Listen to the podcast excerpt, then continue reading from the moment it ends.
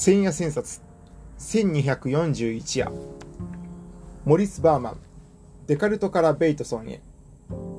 国分社。今地球で破壊されているのは環境だけではない。本当は意味が壊されている。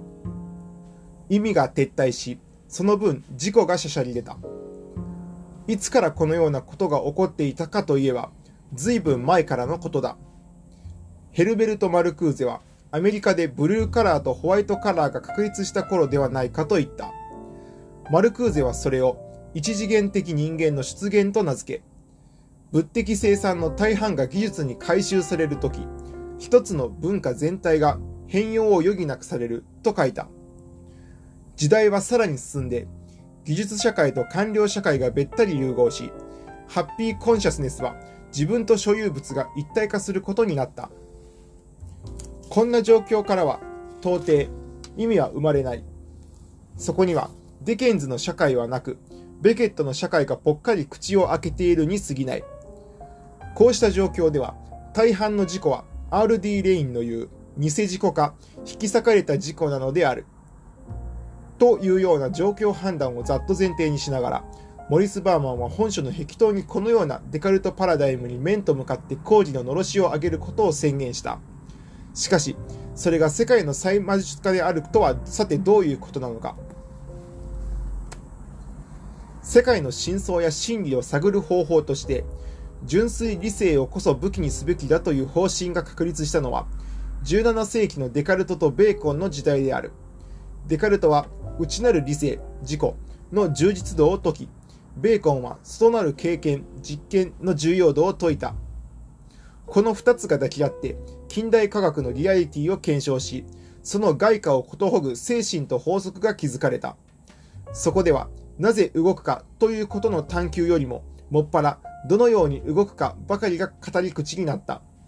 その語り口のために強靭な思考法が重点された。物事を知るには、それらを最小の単位に分けていきなさい。天下晴れての二分法、ダイコトミーがいよいよ動き出したのである。何もかもを A か B かに、その B をまた C か D かに分けていくというロジカルな思考法だ。二者択一型というロジックだ。この思考法は精神が内なる C 主体、レスコギタンスであって、体は外にある外縁体であるという物心分離の原則を強力な副産物として残した。こうして精神と物質とが分離され、自己と他者とが分裂することになった。そのことによって、デカルトは、我を思う故に我ありと確信し、ニュートンは科学の組織的統合力が自立し得ることを裏付けた。デカルトとニュートンの17世紀以降、合理科学的世界観が急速に発達すると、世界はユニバーサルに統一されるものとなった。普遍の合理が君臨することになった。その分、内在的な意味は、ひとえに自我や自己の方で担当して、担当するように仕組まれた。世界のリアリティは内在的な自己にはなく、すべて物質の運動や社会の現象の方が引き受けた。その代わり、自我や自己には、精神や意識という特別のもの、すぐにその症状を指摘したくなるような正体不明なものが加わることになった。案の定、その正体不明なものはすぐに精神病にかかりやすいものとみなされた。中世以前、心は物やことと分かちがたく、生き生きと結びついていた。古代中世では、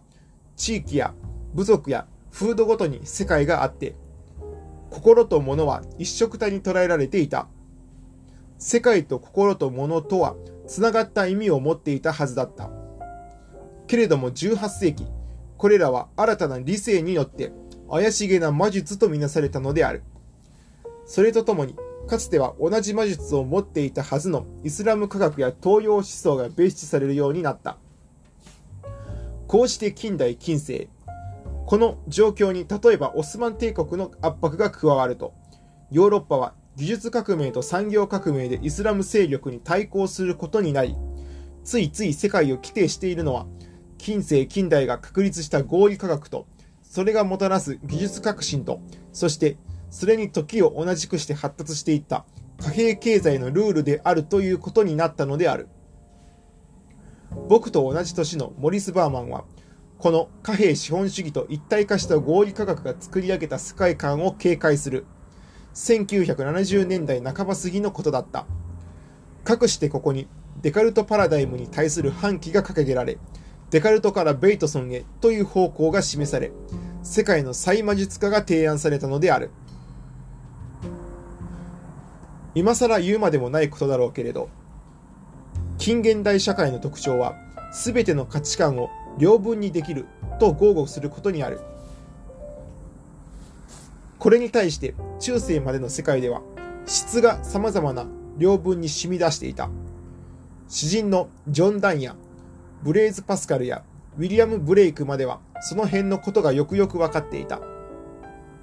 けれども魔術が科学に置き換えられてしまってからは中世錬金術やイスラム科学が合理科学になって以降は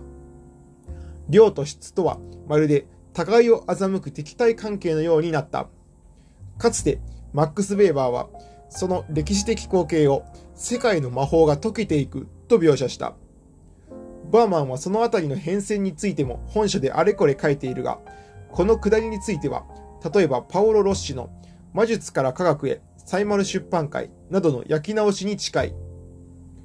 ここでバーマンは考える。一体魔術が科学に置き換えられていくことで、果たして何が失われたのか。もしかつての魔術力を取り戻すとしたら何を重視すればいいのか。先生術や魔女や錬金術が復活すればいいなんてはずはない。本当に失われたものとは何か。バーマンは魔術から科学への変容によってミメーシスという世界観がガタガタと解体していったことに気がついたのだ。本書でもこのことが重要な指摘になっている。本書ではミメーシスは一体化と訳されている。ミメーシスとは単に何かを真似することではない。本来は語り手に聞き手が身を寄せるということである。アウエルバッハのミメーシス、千曲学芸文庫が早々に明らかにしたけれど、すべての知識を身体的に、演劇的に、官能的に解釈するということである。実際にも、プラトンはそのような意味でのみミメーシスという用語を使っていた。今では単なる模倣や模索のことだと誤って使われているが、これは今日の使い方が完全に間違っている。世界から魔術が大英していったのは、未明室が活用されなくなったからだろう。この未明室を取り戻すことをバーマンは考え続けた。そして最終的には、グレゴリー・ベイトソンの精神の生態学、試作者に行き着いた。そこへ行くまでが苦労の連続だった。なぜなら、そこにはいわゆるオカルト学が手を変え品を変えて待ち伏せしていたからだ。グノーシス、ヘルメス学、拡張アグリッパ、延長パラケルス、ボヘミア主義、近代カバラ、シュタイナー、ライヒ、カスタネダ。このうちのいわゆるオカルト学派、オカルト学前期派とも言うべき成果については、ユングやイエイツは無論、フーコー・サイモが格別の評価を与えたもので、それゆえひょっとすると、デカルトに対抗したのはオカルト学たちだったとすら実感されかねないものだった。例えばフーコーは、占いは知の体系と張り合うものではなく、知の本体に組み込まれたものであると言ったのだ。おまけに、これは本書が興味深く探求していたことだが、プロテスタンティズムや近代革命思想が一時オカルト学のいいところをミメティックに吸収して、その訴求力を巧みに提示していったことなども合わせて考えていくと、ダイコトミーをうまく回避したのは、オカルト学が媒介的に役割を果たしたからだともついつい見えてくる。というわけで、バーマンは一挙にデカルトからベイトソンへという風に転換したわけではなかったのだが、そしておそらくはニューエイジサイエンスなどについてもあらかた少量したのだろうが、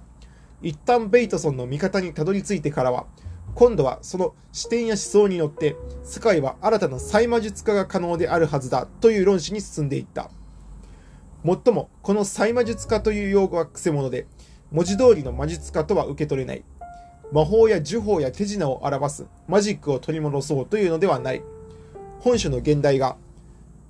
The Re-Enhancement of the World となっているように、リ・エンハンスメント、すなわち新たに魅了するということが主題になっていると見た方がいい。フランス語ではアンシャンテといえば、うん、すっかり気に入ったという意味になるのだが、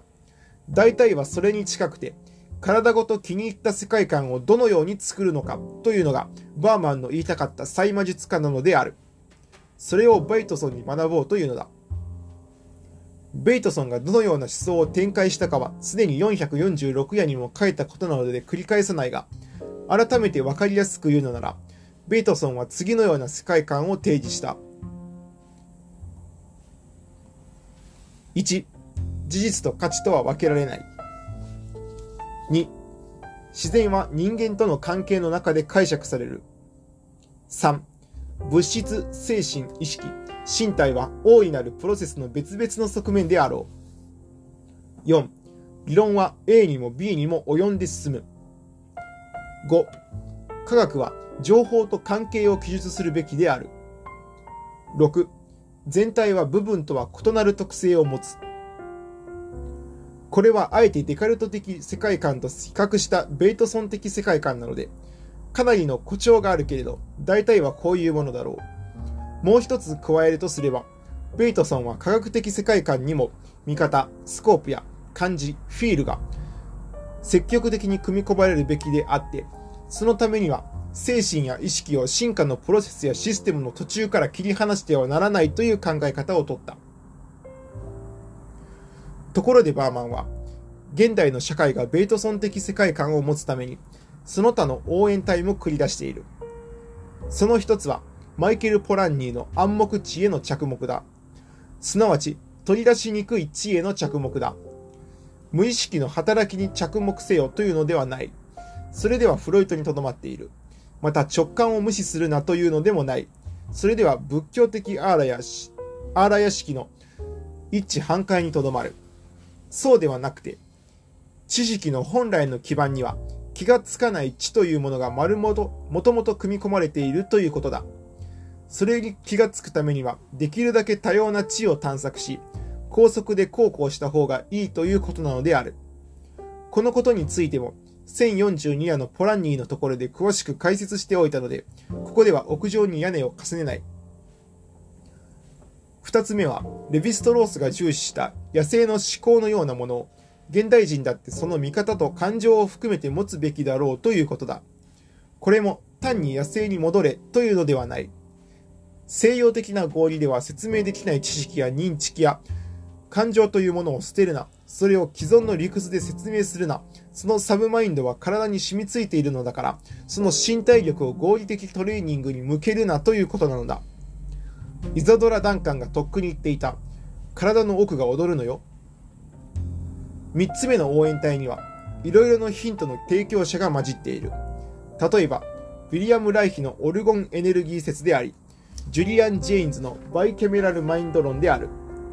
あるいは、ロバート・ブライのグレートマザー感覚の重視や、仏教的な因果率、縁起の大切さといったものだ。モリス・バーマンは僕と同じ年の歴史家だ。ニューヨーク州ロチェスターに生まれて、コーネル大学で数学を専攻し、ジョン、ジョンズ・ホプキンス大学で科学史を収めた。以降、欧米の精神と技能の歴史を少量して、総じては精神史学のような領分を打ち立てた。危なっかしい研究をしてきたように見えるが、実際にはマックス・ウェーバーの脱魔術家の理論に抵抗したのだと思う。ウェーバーが近代を脱魔術家の過程として説明したのは、さすがに一時は説得力があった。まず、古代ユダヤ教の誕生によって一神教が出現したことが、それまでの多神教的魔術世界からの脱出の試みに当たっていたというのだ。ついで、ギリシアの合理哲学とキリスト教が結びつき、そこにユニバーサルな統一が起こり、そこに17世紀のデカルト・ニュートンが加わって、合理科学的世界像が描かれると、次第にそれまでの魔術的世界観が大影し、プロテスタンティズムと産業革命と資本主義によってほぼ脱魔術が完成した。そう説明した。なるほど、明快であった。ところが、話はこんなウェーバーの説明では済まなかったのである。その後、19世紀半ばから新聞や写真などのメディアが登場すると、20世紀は商品と広告とラジオと大衆とレジャーによって新たな魔法めく者たちが席巻していったのだ。そこにさらに加わっていったのがコンピュータ、計算機文化だった。ベイトソンが登場したのはその時だ。一方でナベンに双方的シズモジェネシスの仕組みを発見し、他方でメイシー会議などを通してコンピュータと人工知能の設計思想に刺激された。これらはいずれも情報のパターンとプロセスがもたらす未明室の可能性を告げるものだった。バーマンの注意のカーソルが目まぐるしく動き始めたのはここからだ。脱魔術家は終わっていなかった。むしろ新たな再魔術家が求められていく。そう見越したのだ。ともかくもバーマンは、ウェーバーすらもが寄って立ったデカルトパラダイムをベイトソンに力を借りて崩したくなったのである。こうして37歳でデカルトからベイトソンへを描いた。焦燥だった。40代半ば以降は、西洋における心身をめぐる歴史をノマドスピリットに見るさまよえる神々のことを21世紀に入ってはアメリカ文学の低迷をテーマにし、さらに最近は日本のサブカルチャーにも関心を示している。これらの関心領域を見ていると、バーマンが一貫して生体技能の未明室に細魔術家の可能性を見続けていたことがわかる。この可能性はロボティクスやアンドロイド思考や VR の未来像にとってはきっと待ってましたというところだろうが、僕としてはもう少しコーネル大学以来の数学感覚を生かして、もどきの情報科学に迫ってもらいたいとも思う。